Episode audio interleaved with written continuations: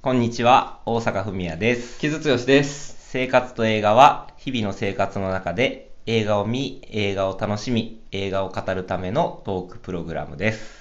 はい、えーキャッチングアップは少し前の作品について喋るもので、えーいわゆるネタバレや物語の展開など、えー気にせず喋るので、その点お気をつけください。はい。キャッチングアップは前回は何をやったんやっけか。え？覚えてない。覚えてないです。やるって言って、あれかな？インシェリン島かな？かな、うんかな、うんじゃあまあ割と時間経ってるね、前回からね。うんそうやねやし、二人で撮るのもだいぶ、そあの、多分、収録日からしても多分1ヶ月ぐらい空いてると思います。前回が、まスーパーマリオ。う。あマリオね。うんそうやね。うん何してたん？え、いや、なんか、最近仕事でさ、出張が多くなってるのがあって、うん。あと、まあちょっと、あの、コロナの状況が落ち着いたのもあって、うん。なんかお客さんと飲みに行ったりとかっていうのも増えてて、うん。なかなかこう、平日とかにポンポン映画を見てたのに、うん。それが行ける時間確保できなくなってるっていう。なんかそこはさやっぱお客さんにさ「いやなんかちょっと飲み会じゃなくて映画見に行きましょうよ」とか言って言ってみる斬新やな。それでもさ、チョイスむずくない？いやいや全然いいでしょなるほど。まさに生活と映画でおすすめしてる作品を片っ端から見るっていうそねその辺は気づくんは、なかこうラディカルなことを言い始める。いやまあその中でも、まあ、うん頑張って映画を見たと、そうですね。まあだから、そうそう、だから、この4月、5月がちょっと、まあ、減っちゃってて、でまあその中でも、一応だから月劇場2本っていうのは、キープできてるのかな？だから5月で見たのが、えー、と聖地には雲巣を張る。はいと,、えー、と EO はい。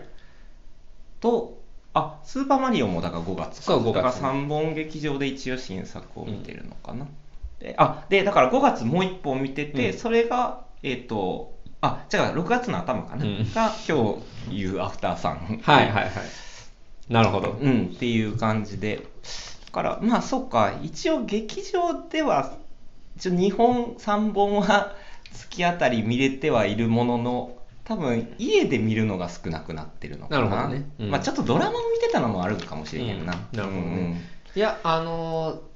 アフターさんに関してはさ結構レターをいただいてですねまあなんか生活と映画きっかけで、まあ、きとかあと傷がなんかすごくプッシュしてるから見に行ったって言ってくださってる方が結構いててすごくありがたいんやけどなんかねあの思った以上に世の中で見られててよかったなととりあえずふ胸をなで下ろしてるしそして見に行った人はみんな良かったって言ってる人が多い、うんのでよかったなと思って。でもなんか、自分よりも先にうん。会社の同僚が2、3人見に行ってて、うんうん。それな、なんでなん？あ別に特うん。に、うん。あの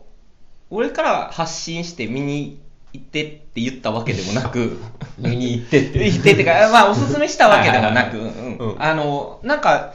えっ、とどっからなんかな？なんか情報を得た子がいて、うん。その子が良かったっていうのを、うん。そのまあ、会社の掲示板みたいなのにあの出してそれで23人ボコボコって見に行ったっていう感じ、やったみたいで、なんか、保坂さん見に行かないんですか？って言って言われて、なんか、あの、感想を聞きたいんですけどって言われて、え、ごめん、まだ見に行ってないみたいなのもあっていう中で、割と会社の中では俺、割と皇族で見に行った感じ。なんかさ、いわゆるその、なんつうの、カルチャー系の人たちが必須で見に行くみたいな。感じっていうよりは、すっごくパーソナルな映画やねんけど、なんかそれが今こういう風な感じで共有されるっていうのって、あんまないからさ、うんうんなんかそういう意味ではすごく良かったなと思って。うん。なるほど。なんか結構多分その個人個人感じるところがこういろいろあるけどなかなかこうその人に共有するための言語化ができないというか、うん。だからこうだからこそこう見に行った人とこう話してみたいってなる映画なんかな。その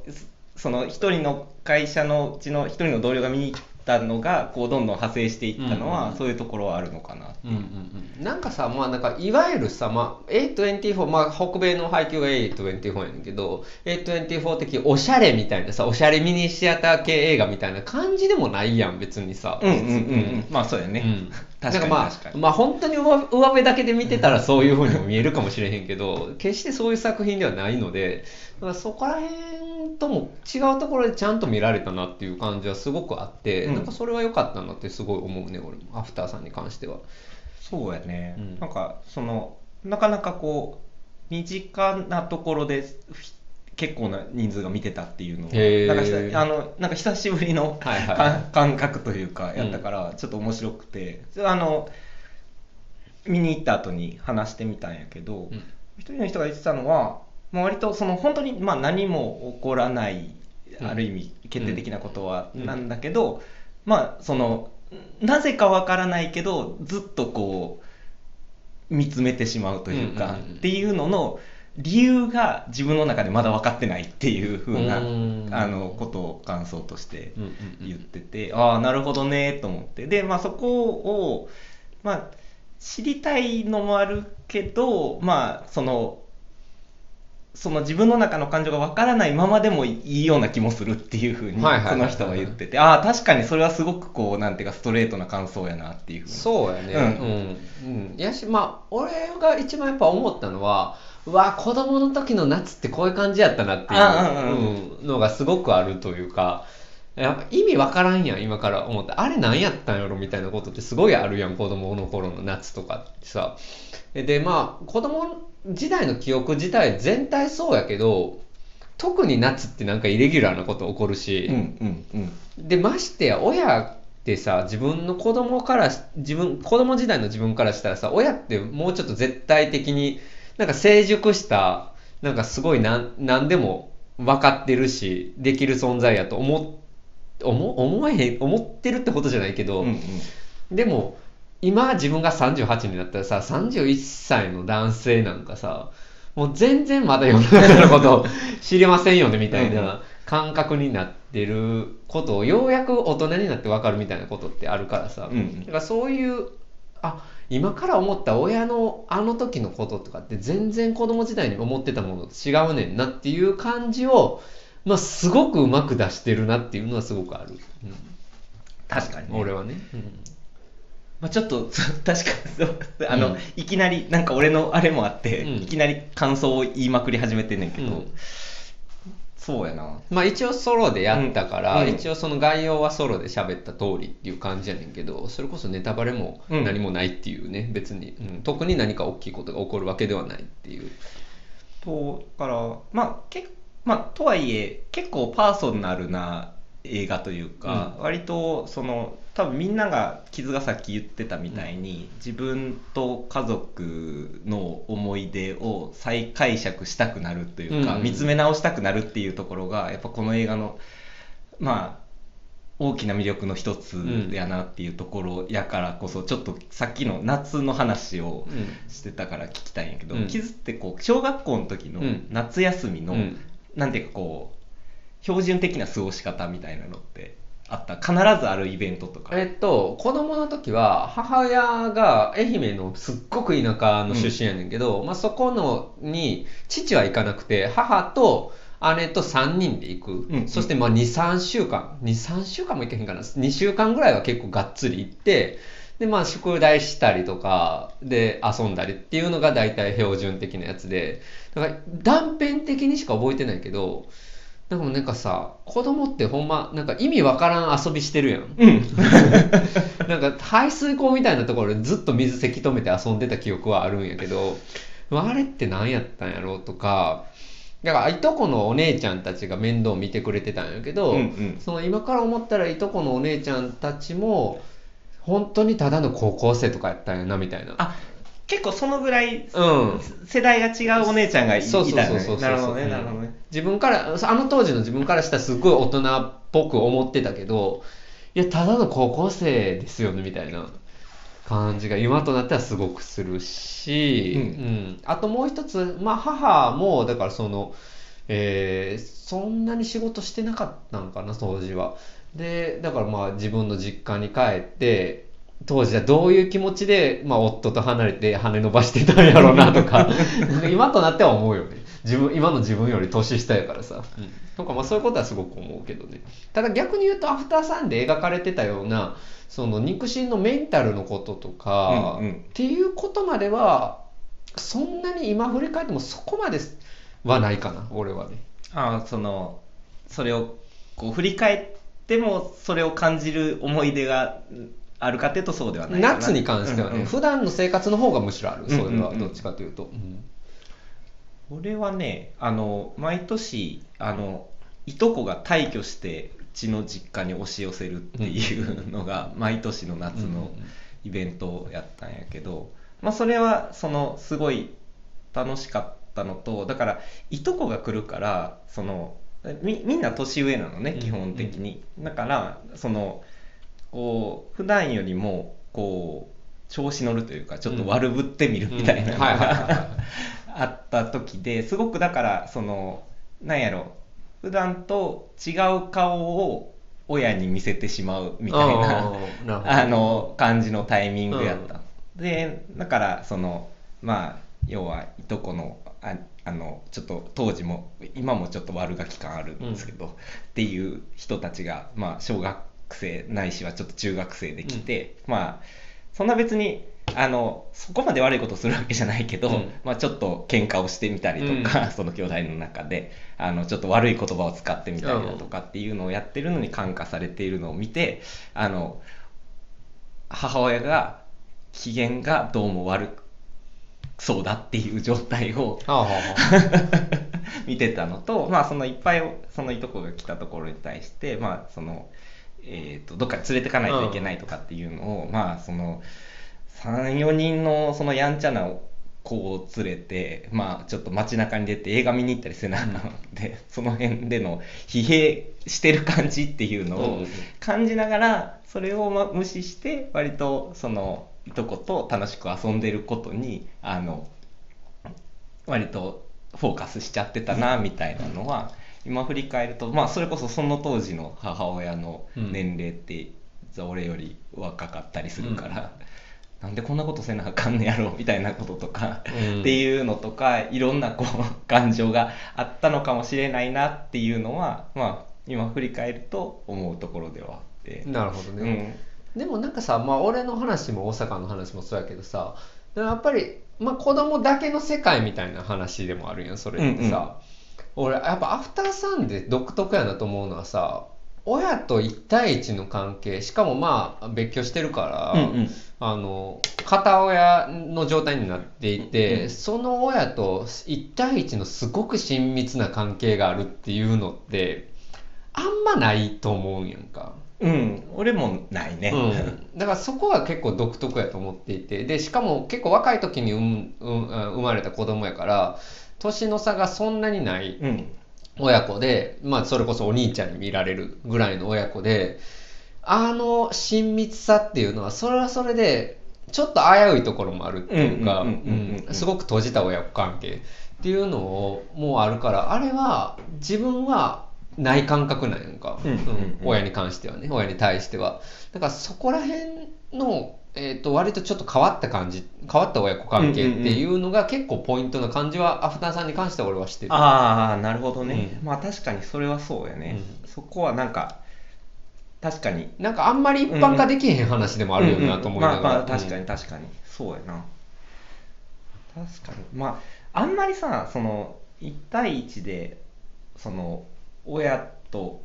長く過ごすみたいな、うんうんうんあの、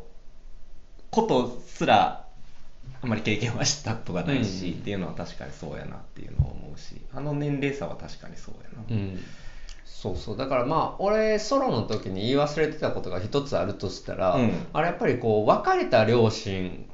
がいた時に父親と娘の関係が別に悪いものじゃないっていうのが結構でかいポイントやと思っていて、うん。なんかそのまあえー生活と映画でやった「ザ・サン」とか「ザ・ホエール」とかあれ、まあ、両親が離婚したことによって子供がひねくれてるっていう話やねんけど、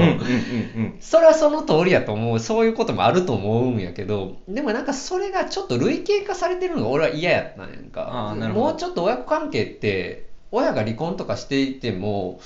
もっと複雑なものやったりするし、うんうん。場合によっては親が離婚してるからこそどっちかの親とすごく親密になるみたいなこととかも起こりやすかったりするのでだからそういうものをもうちょっと物語の中で見たいなと思ってたところがあるので。ああなるほど、うん、それがアフターサンはすごくねむしろリアルやと思ってんの俺、うんうんうん。あの、うん、親が別れてることによっての帰っての親密さっていうのもそれはすごく尊いことでもありでも同時にちょっと危うい危ういことでもあるっていう感じっていうのはすごくあるしそれはまあシャーロット・ウェルズ監督がねまあ、自分の子供時代の記憶っていうのがかなり入ってるしそしてじ、うんうん。おそらくは自分の父親との関係もかなり入ってるからこそのリアリティやと思うんやけどなんかその生々しさっていうのがかなりポイントなんやなと思う。ああなるほど、うん。確かに。なるほどね、ううんん、うんうんうん。そのあの映画の。うん。なるほど。だからまあ親が離婚してるから子供がひねくれてるみたいな話とかってさ、ある意味え、うん、物語的に設定として分かりやすいわけ。すいよね。うん。うん。そのプロットを作る時に、うん。じゃなくてそうじゃない関係がここにはあるんだ。っていうことがやっぱりこの「アフターサン」っていう映画が、えっと物語物語してないっていうか、うん物語っていうことよりも実際にある関係性のリアルな感触っていうものをちゃんと描けてる作品だっていうことにかなり寄与してる感じがしていてでそれは素晴らしいことであると同時にすごく痛ましいことでもあるなと思いながら見ていて俺は。でその感じっていうのがやっぱこの映画の結構特別なとこかなっていう感じはすごくするね。それもでもやっぱりあのまあい1週間ないしは2週間ぐらいの多分期間っていうところの、多分その短い期間だからこそそのその継続できる親密性みたいなっていうところの危うさっていうのも、うんがあるのはあって確かにだからああのなこ本当にその2人の関係ってなんかそのすごくこう見見てて本当にいいなって思う時と、うん。その裏返しとしてあのもうしかしたらこの映画の中でその関係性が壊れてるかしまうかもしれないっていう、うん。そうそうそう。そうっていう、っていうところのをうんとなんかただこっちは見守るしかないっていううん。感覚。うん。っていうのが、まあ、確かにこの映画の確かに特徴の一つはそうやなと。そうそうそうそう。だからなんかあれってさやっぱ見ててさもっと11歳でしょ？だからもっと全然甘えてもいいのにっていう感じがするんやけど、なんかやっぱどこかでちょっと気気を使ってる感じとかもあるし、でもやっぱり、まあ、11ぐらいの、まあ、特に女の子とかだったらそういうことも分かってくる年齢やったりする中で、うん。そのまあなんか父親っていうのがすっごく実は危うい存在なんだっていうのがなかなか映画でこんなにパーソナルなでまあある意味繊細な形で描かれることって実はあんまなかったなっていう感じもするので、本当にそこがあのいろんな人の心に刺さったんやと思うし、うん、やしまあなんかその評価されたところなのかなっていう感じがする。うんうんうんうんなるほどね、まあ、やっぱりではそのこう、まあ、どどうしても娘との 関係をうん。想起するところはもちろんあったのとなんかすごくこうあの映画の構造自体がうん。そうなんやけどさ、うん。やっぱそのお親になった自分が自分の親をうん。見るっていう、うん。ある意味もしかしたらその主観で構成されてるかもしれないっていう風な構造の映画になっているところもありつつだからなんか親として親を見るっていうなんかすごくこうさ再帰的なか感覚というか、うんうん。がすごくその見見てるって見てる時っていうよりこう反芻してる時にはすごくあって、うん。なんかそのなんやろな。その自分の親をみなんかあの当時の親がどうだったのかって思い出すっていうよりどっちかっていうとその今の自分を未来の子供はどう思い返すんだろうっていう風なあの感覚で あの割と反芻してしまったところがあって。ああなるほどね、まあそうやね。子供持ってたらそうかもしれないな、うん、だからそのやっぱりそのどういうふうにその、まあ、見えてるんだろうっていうか思い返されるんだろうっていうふうに、うんうん。今のそのまあそそんなあのもちろん完璧でもなくて欠点だらけの父親をやってるわけなんやけど、うん。っていうのって見えてるところと隠せてるように思ってるところっていうのが、うん。自分の中でもあるとは思ってんねんけど、多分その隠せてると思ってるけど見えてしまっているところとか、うん。それがその子供が親になったっていうか大人になった時に、うん。それがどういうふうに解釈されるんだろうなみたいなのをまあなんかやっぱり想像してしまうというか。まあね、うん。でもそれはそれこそコントロールできないことやしそうさそうそうそうそうそうそう、うん。どう見られたいとかあんの？いやたなどう見られたいっていうふうに思ったっていうより、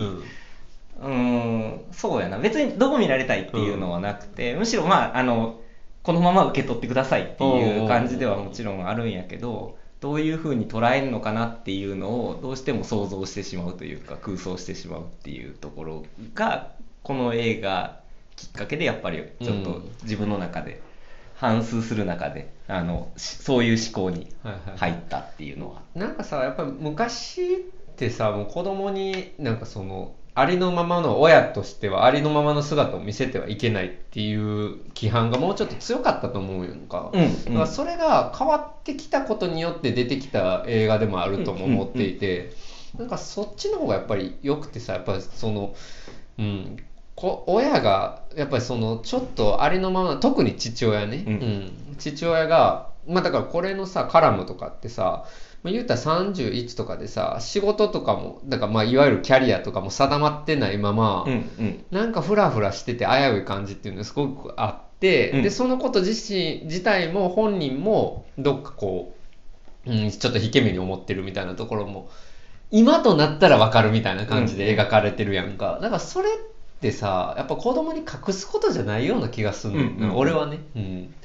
からなんかそこら辺のなんかこう現代的な親子の関係性っていうのを、まあ、捉えようとした作品でもある。別になんかその社会意識としてではなく、うんうんうん捉えようとしてる作品やなっていう感じはしていてなんかそこがねすごく俺は良かったのよね。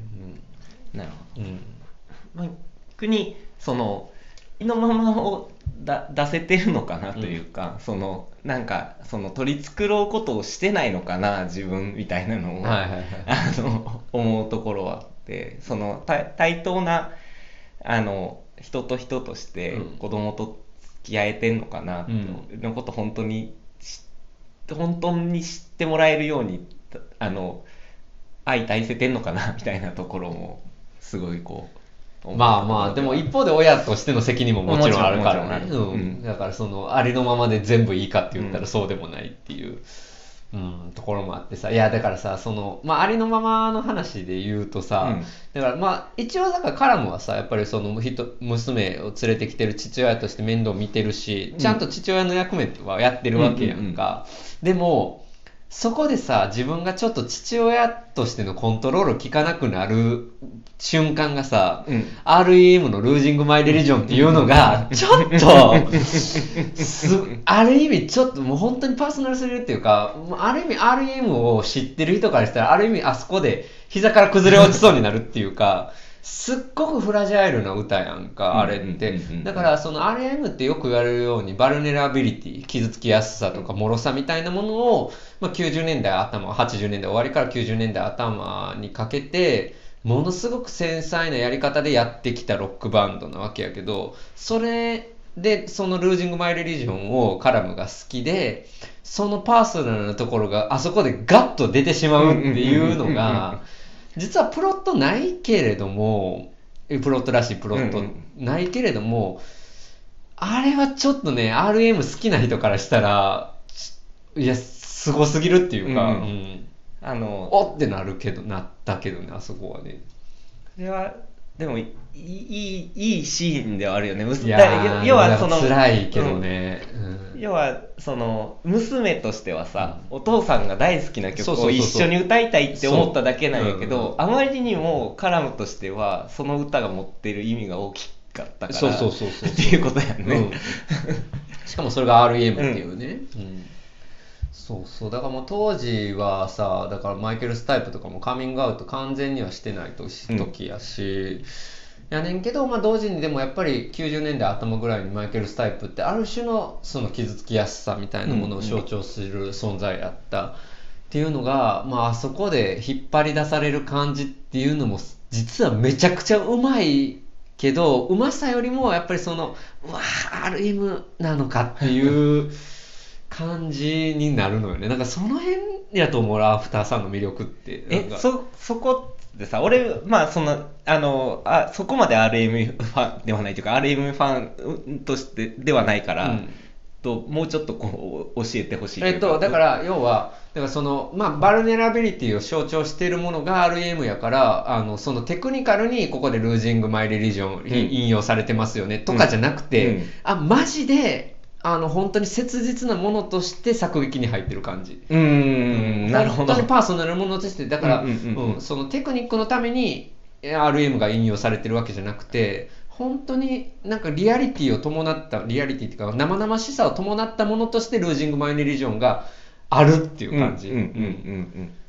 うんうん。それがあのトルコの夏っていうのとあまりにもエモーショナルにはまりすぎている感じっていうのはやっぱりう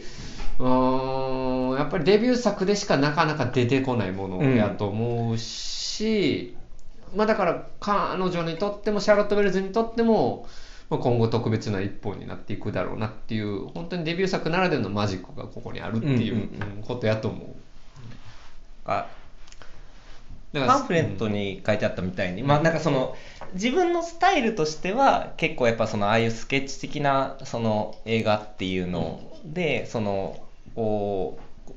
こう物語っていうよりもその映ってるものに対してあの観客が感じてくれるものって感じれるものっていうのをどんどんこうつなげていくっていうのが自分のスタイルだっていうふうに自認してますとは言ってたけど、なんかよくもまああのじ自認してるのはいいんだけどこんなものを作ってしまうよねっていう意識的な部分とそうじゃない部分があるのかな、そうやね、うん、やと思う、うん、すごくやっぱ無意識の部分を大事にしてるからこその、ううんってことやと思うねんな。だからさ、レイブのシーンとかもすっごい辛いけど、あれとかも。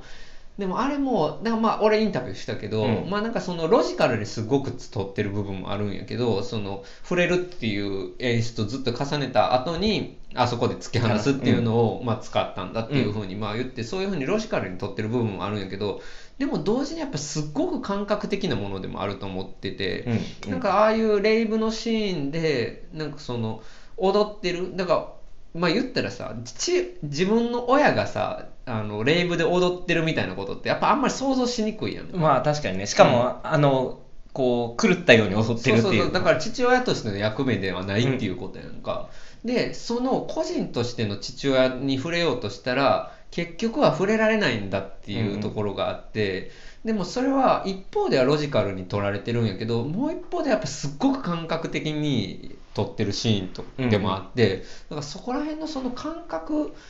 を、まあ、だから映像にする力っていうのがすごく大きかったんやと思う。うんうんなんかさそのこうちょっと話がずれてしまうかもしれへんけど、あの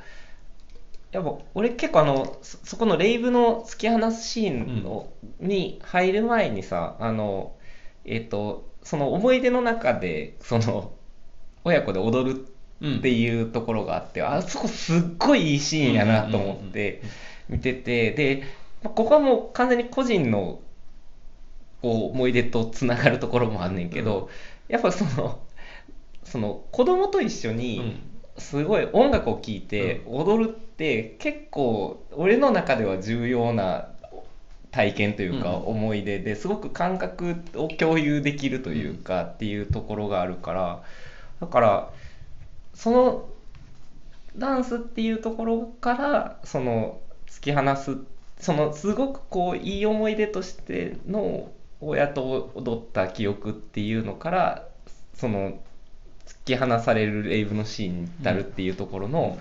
そのギャップに結構俺は打ちのめされたというか、うんうんうん。う んところがすごくあってそこのそのギャップ結構効果的に狙ってるところもあると思うんやけどいやーでももっと感覚的なものやと思うし、やしも、もしかしたらシャーロット・ウェルズのすごく切実なものやと思う、うん多分。だからその、やっぱり切実なものをどれだけ自分の、だからその、初作、初めての映画に出せるかっていうところですっごい実は勇敢な映画やと思う。うんうんうんだからロジカルに、あ、こっちでなんかこう一方でその親子の幸福なダンスを乗せて、その後に幸福でないダンスっていうのをやって、うん。なんかテクニカルにやるんだみたいな感じじゃないっていうかさ、うんうんうんうん。本当にやっぱりなんかすごく彼女の中の切実なものがそこにあって、まあそれが表現に結びついてるっていう、うん、切実さがすごくあるんやと思うねんな。なるほど。まあまあそうやね、うんだからそのすごくそのシャーロット・ウェルズ自体のパーソナルな要素が乗ってるからこそうん。割とその、見てる方はやっぱりそのなんか自分のパーソナルなところとつなげざるを得なくなってしまうっていう感じっていうのがもしかしたらそのうちの同僚が目を離せなかったって言ってた裏にある感覚っていうのはうん。もしかしたらそこかもしれないな。そうそうそうそう。でやっぱメンタルの問題ってさ近い人になるほど悩むっていうかそのうんだからこう本当にこの人のこと分かってなかったんやなって思うこととかってやっぱ近しい人のほど発動しやすい感情でもあるやんか、だからそこら辺がすごくねやっぱり、うん。本当に、ううんんまあ、リアリティあるんやと思うねんな。なるほど。うん。ちょっと話を変えてもいいですか、うんはい。傷って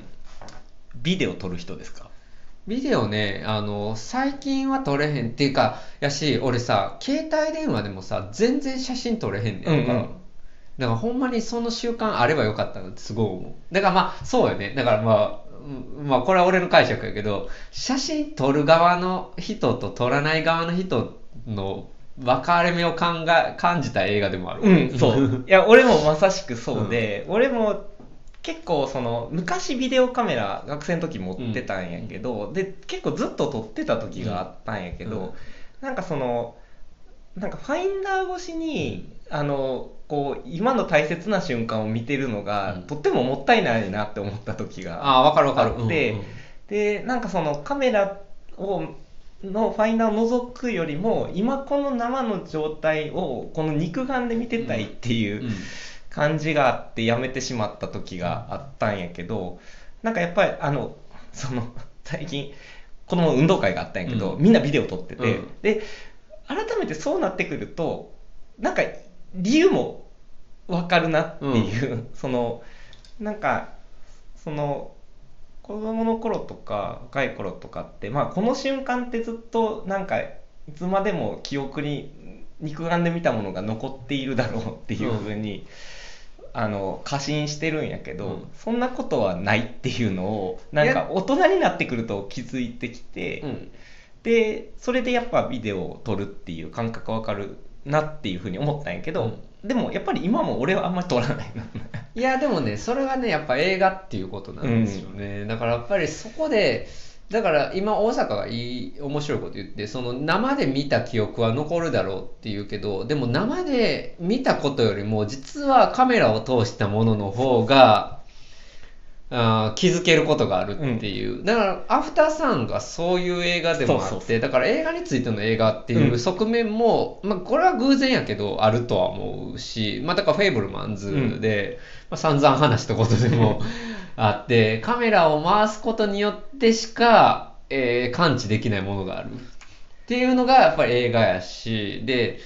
うん、だから映画が瞬間を撮る芸術っていうことを考えた時にそれはやっぱり人間がここで見たものをえー見た感覚とかを永遠に残しておきたいっていう残しておきたいっていうか、えー記憶に留めておきたいっていううん。欲望ん情動がやっぱり映画芸術であって、うんうんうん。っていうことではあるよね。そう、うん。そうでだそう本当に映画のについての映画っていうのは本当にこの映画に関しても確かにそうやなと俺も思ってだただまあそこが目的ではでなはいないと思うけどね、うん。でもこの映画に関しては。そのそこもだから結構感覚的にやってるけど面白いっていうかすごくまあ言い方が難しいけど効果的なのは、うん。そのビデオカメラを向けてたシーンほど、そのそのすごい変なアングルの映像で、そこには映らなかったものを映すっていうのを割とビデオ、反射も多いしね。そうそうそう、でだからその本当にそのなんていうかいカメラには映ってなかったものっていうのを偶然なんていうか思い出してしまったっていうのうん。をすごくこう感覚的になんていうか、まあ、感じさせる映像っていうのを、うん。あのがすごく挿入されててなんかすごいススッとくるというかなんか残、本当に映像として残ってみるものと記憶として保管してるけど、うん。すごくその具体的になんか映像として思い出される記憶っていうのが、うん。こうなんていうかこう織り交ざってあのあの夏をを構成しているっていうところとかっていうのがすごい面白いな面白いなっていうよりなんかあだあの思い返した時にあだからなんかあの不思議な感覚になるんやっていうのを思ったというか。なるほどね、うん。なんかまあでもそれで言うとさ俺ほんまさっきビデオとか撮れへんし写真も撮れへんって言ってるけどさそれ逆逆に言うとさもう忘れたらもう忘れたでいいやと思ってるやんか俺。ああだからその 自分の記憶の選別というか、うん。あのっていうのにそこってやっぱ価値づけ意味付けが自分の中であるからね、うん。ある意味あの編集されているそといううか。そうそうそうそうそう。いやうん。ででやっぱりもう忘れたらもう忘れたでいいと思ってるし、でもう実際忘れてるんやんか。俺子供の頃のこととか全然覚えてないから、うん。やっぱりそこら辺の繊細さの違いっていうのもちょっとやっぱり人間性として あるよなと思って。やっぱりそこでねやっぱり過去の記憶をどういうふうに留めておくかっていうことをすごく考える人ほどやっぱアーティストになるななと思ったりもしたよね。だからやっぱカモンカモンとかもさあれは音声やけど、うん。うん音声でどういうふうにそこそこの瞬間をその時の感情をとどめておけるかみたいなことでもあると思うから、やっぱ俺はカモンカモンとの近さとかも結構考えたりもしたけどうん。なんかそこら辺のねやっぱ本当になんかねやっぱりうん、繊細な人と雑な人って分かれた時に俺圧倒的に雑な人側やから だから俺はやっぱりすごくやっぱり繊細な人側の感覚を覗かせてもらってる感じもちょっとした。けどこんなこんなおお まとめ方するとあれかもしれないですけど。いやでもそれはそうやなと思って、なんかまあその、まあ、ビビデオとか写真とかすごい残す人ってすごいままめな人というか、まああの結構多分俺らの親の世代とかってもうみんながみんなそのなんか割とビデオを撮るというかっていう感じの世代やったんやかなと思うんやけどなんかあえて今もし残ってるのであればその頃のビデオを見たいなって思ってなんでかっていうと割とそのなんかその家族との関係性ってさうん。すごいずっと連綿と続くものだから、うん。あの時の関係っていうのをそのスナップショット的に切り出して思い出せるわけではないっていうのはあるかなと思ってうんてだからそのすごいこの変わっていく関係の中で、うん。多分過去の記憶もどんどん変わっていっててっていううん。状態でただおそらく今回アフターサンに関して言うと、うん。その関係性の断裂が何かしらの原因でおそらくあったであろうっていうのがあったからこそそのあの頃のあの瞬間の私と父親の関係だったり私から見える父親っていうのをすごく鮮明にビデオも含めて思い出せたんだなっていうのがあるから、うん。なんやろなそのいやーまあでもそれでも一方ではすごく残酷なこまあ、だいとだけどね、やすごい残酷な話やね、うん。だからそのそうあのあの物語ちょっと今の話の仕方があれやったけど、うん。あの物語って結局そのあの後どこかから父親と自分の関係の断絶が何かしらの原因であったからこそああいう思い出し方をしているっていうのがあるのがもうあの映画のなんかその一番最後に気づくというか、うん。あそのななんていうかこう動かされるというか、その本当にあこれってそそういう残酷なストーリーなんだっていうのを思うっていうところで、うん、だからそれこそ残すことがいいのかっていうのはちょっと分かれへんけどね。うんうんうんうんうんうんでもだからこそ記憶っていうものとそのビデオっていうものが、うん、混ざり合ってるっていうことやとは思うけどね、うんそうそうそうそう。だからなんかねそのこういう言い方をするとすごくこのこ効果の話っぽくやっぱ話してしまうけど、なんかそうじゃなくてそれがすごくこうおそらく感覚的にこう作られてて、うん。でそれがすごく感覚的にこっちに需要されてしまうというか、うん。映画やったなっていう、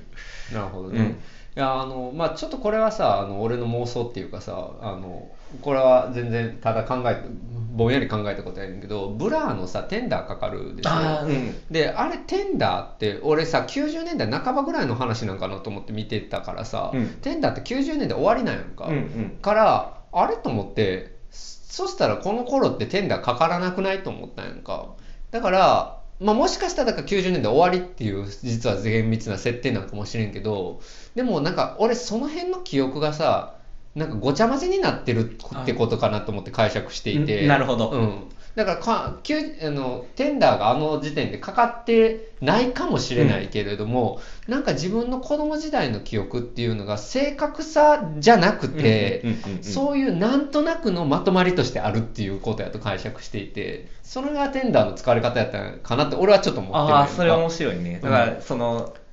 記憶の多分想起するキーワードとして多分夏とか、うん。お父さんみたいなところとすごく紐づく曲としてテンダーがあったからそうそうそうそうそう。あそこ必ずしも正確じゃないかもしれないっていうふうに俺は解釈してるんやんか、うんうん。だから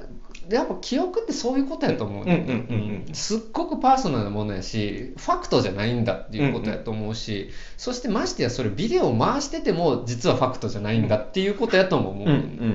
うんだからそれが全部混然一体となってる感じ。それが、まあ、エモーショナルなものとして出てくるっていう。本当にその感覚はすごくわかる、うんうんうんうん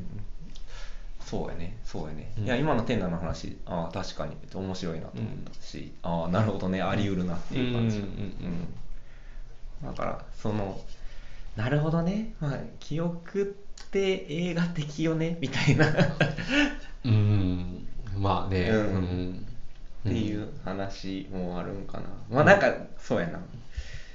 まあ、結構長く話しちゃったけどあ今日はあの今のこうあんまりここまであの考えずにビデオを撮るっていうところの話をちょっと突っ込んだんやけど僕傷から出てきたそのフェイブマンズの話も含めて。うん。あ割とまああえて言うとっていう感じだよねそこは。うんうんうん、うんそうね。なかなかその割と決定的なことを言えるわけでもないなと思って割とその見た人個人個人がどういうふうに思うかなっていう映画ではあって、だからそのこの映画ってまあだからその同僚と話してて面白いなって思ったのがなんかその割とその人って映画に対してその解釈これってどういう意味みたいな、はいことを割と求める話をよくする人なんやけど、うん。この映画に関してはそこを求めなかったっていうあいやところうんうん。すごいわかるわかる。うん。うん。であのそういうふうに思わせた映画っていうところが割ともうこの映画のなんかす全てを語ってるのかなっていう感じがなるほどね、うん、そうやと思うよ、うん。あの近いところで言うとさ「ター」とかがさまさにそのあれ解釈すごく開かれた映画やねんけどでもあれは見た人がどう解釈するかっていうのを、ある意味競うような作りにもなってるっていうかあのラストシーンどういう意味やと思うみたいな。でそういうところじゃないんですよね、うん。まあ、もちろん両方映画の面白さやけど、うん、だからそういうところには全くリーチしない映画っていう、うん。うん。ところも含めて、うん、その映画の一方のすごく面白いところを描いてる作品やなと思ったし、でシャーロット・ウェルズ本当にこれで評価されたからまあそれはプロデューサーとしてはさ次もうちょっとでかい映画撮らせるぞみたいな感じの気持ちになってると思うんやけど、本人はいやもう次もできればパーソナルな映画を撮りたいって言ってるし、時間もかかると思うって言ってるから本当にね本当に小さい映画を撮っていくんじゃないかなっていう感じで、うんそこはね応援したいねなんか本当に。そうだからうん。その、な自分のテイストとして自認しているものを、うん。そのまま更新ししてしまってるっていう感じの映画やと思うから、うん。多分それがそれをなんていうか失わないようにうんうん。映画を撮り続けてほしいなって本当に思う。そうそうそう、うん。うん。そうやね。だからまあだからこういう本当にさなんかそのそれこそ解釈を、えーそれぞれ戦わせるみたいな映画じゃないものがなんかあのそれなりに見られてるっていうのはうん。まあいいことやなと思うので、うん。まあこれからも見られてほしいしでノーマルピープルえーうん。今日あれの話をポール・メスカルの話あんまりできてないんだけど、えっとノーマルピープルももうちょっとしたら見れるようになるみたいなのであそうなの？はい、ううんん、なので、えっと、ポール・メスカルを、まあ、今一度ここでみんな発見しといてほしいなっていうのを改めて、ポール・メスカル良かったでしょ？よかった。めっちゃよかった、うん。まあ、それこそあの傷があのソロ会で言ってた、うん。そのなんていうか健全なあの体に宿る危うさみたいな、うん。うん。うん。うん。あのそのフフラジャイルさっていうのを、っていうのを本当になんていうかもうビジュアルとして体現してるっていうのは、うん。もうまさにそうやなとまあ、あの人舞台俳優でもあるからね、本当にちゃんと身体性持ってる人っていうのがあるので、あポール・メスカルねちょっとここここから日本でも人気出ないと嘘でしょって俺は思っているので、うん。まあ、ここで発見されてほしいなとは思いますね。はい、ノーマルピープルぜひあの出たらすぐに見たいなと思っております、はい、はい。うん、あこんなところかね。いいよいいよは？あ、いいよね。うん。いいよはね、あれ、傷のさ、うん。あの、ソロ回聞いててさ、よくこれだけこう、言語化できるよねって思う。あそうかな、まあなんかもうさ、あ、えっとね、良かったか良くなかったかうん。だけで言うと、本当に良かったんやけど、うん。これって、な、なんて言えばいいのかな？みたいな。え、まあスコレスコレモフスキも初やった。ってことそう、ねこれもそう好き初まで、あそうやな、うん、でスコレモフスキあれで初ってなったらもう確かにもうなんかすごすぎてよくわからんみたいな感じではあるよね。もうだからその単純ななんていうか映像体験にさらされてますっていう感じの、うん。あのとにかくあのなんか毛穴が全開になってなんかいろんなものが体に流れ込んできますみたいななんかそういう映画やったなっていう感じ、でもすごいなと思ったのが、まあ、公開23日後やと思うねんけどその梅田のその映画館で、うん。ほぼ満席で、なるほどねってやっぱあのすすいませんちょっとあのこの監督は初めてなんですけどごめんなさいみたいな感じ、でやっぱ結構有名な本当にあの認知度の高い監督なんかなっていうふうに思った。あーどうかな。でも今回特にやっぱりそのアカデミー絡みにもなったりとか、国際映画賞、うん。あそっかそっか、うん。あとカンヌもあれやったっけ？まあ、カンヌが日本の観客にどれぐらい効力あるかはちょっと分からへんけど、でもやっぱり動物映画っていうところで引きはあったかもしれない。だからイレブンミニッツとかはちょっと渋すぎやったので、うんなかなか難しい。それこそ、うーん、まあ、シネフィルみたいな、あんまりこうちょっと議論を呼ぶ言葉ですけど、みたいなところにリーチしてたところはあるんやろうけど、もうちょっとまあ引きはあったのかもしれないね、EO の方がね。うん。なるほどね。うん。だからもうちょっと感想を言うと、うん。なんかいやほ本当にもうなんか傷がソロ会で言ってたこと以上のものは何もないかなっていう感じはすんねんけど、いや本当にそのなんていうかなそのパパワーのあるあのシーンというかっていうのがこうただただ本当にいい意味で連続されていくっていう、映画体験みたいな、うん。感じ。だからそこになんかんんなんか思考を伴えないうん。感覚的な体験っていう感じで、ろん。うんあのやったなっていう感じ、うん、なるほどやね。だからそのまあだからどうい良かったのかって見た時に思っうん。もう一回振り返ってみたらいや良かったって思って。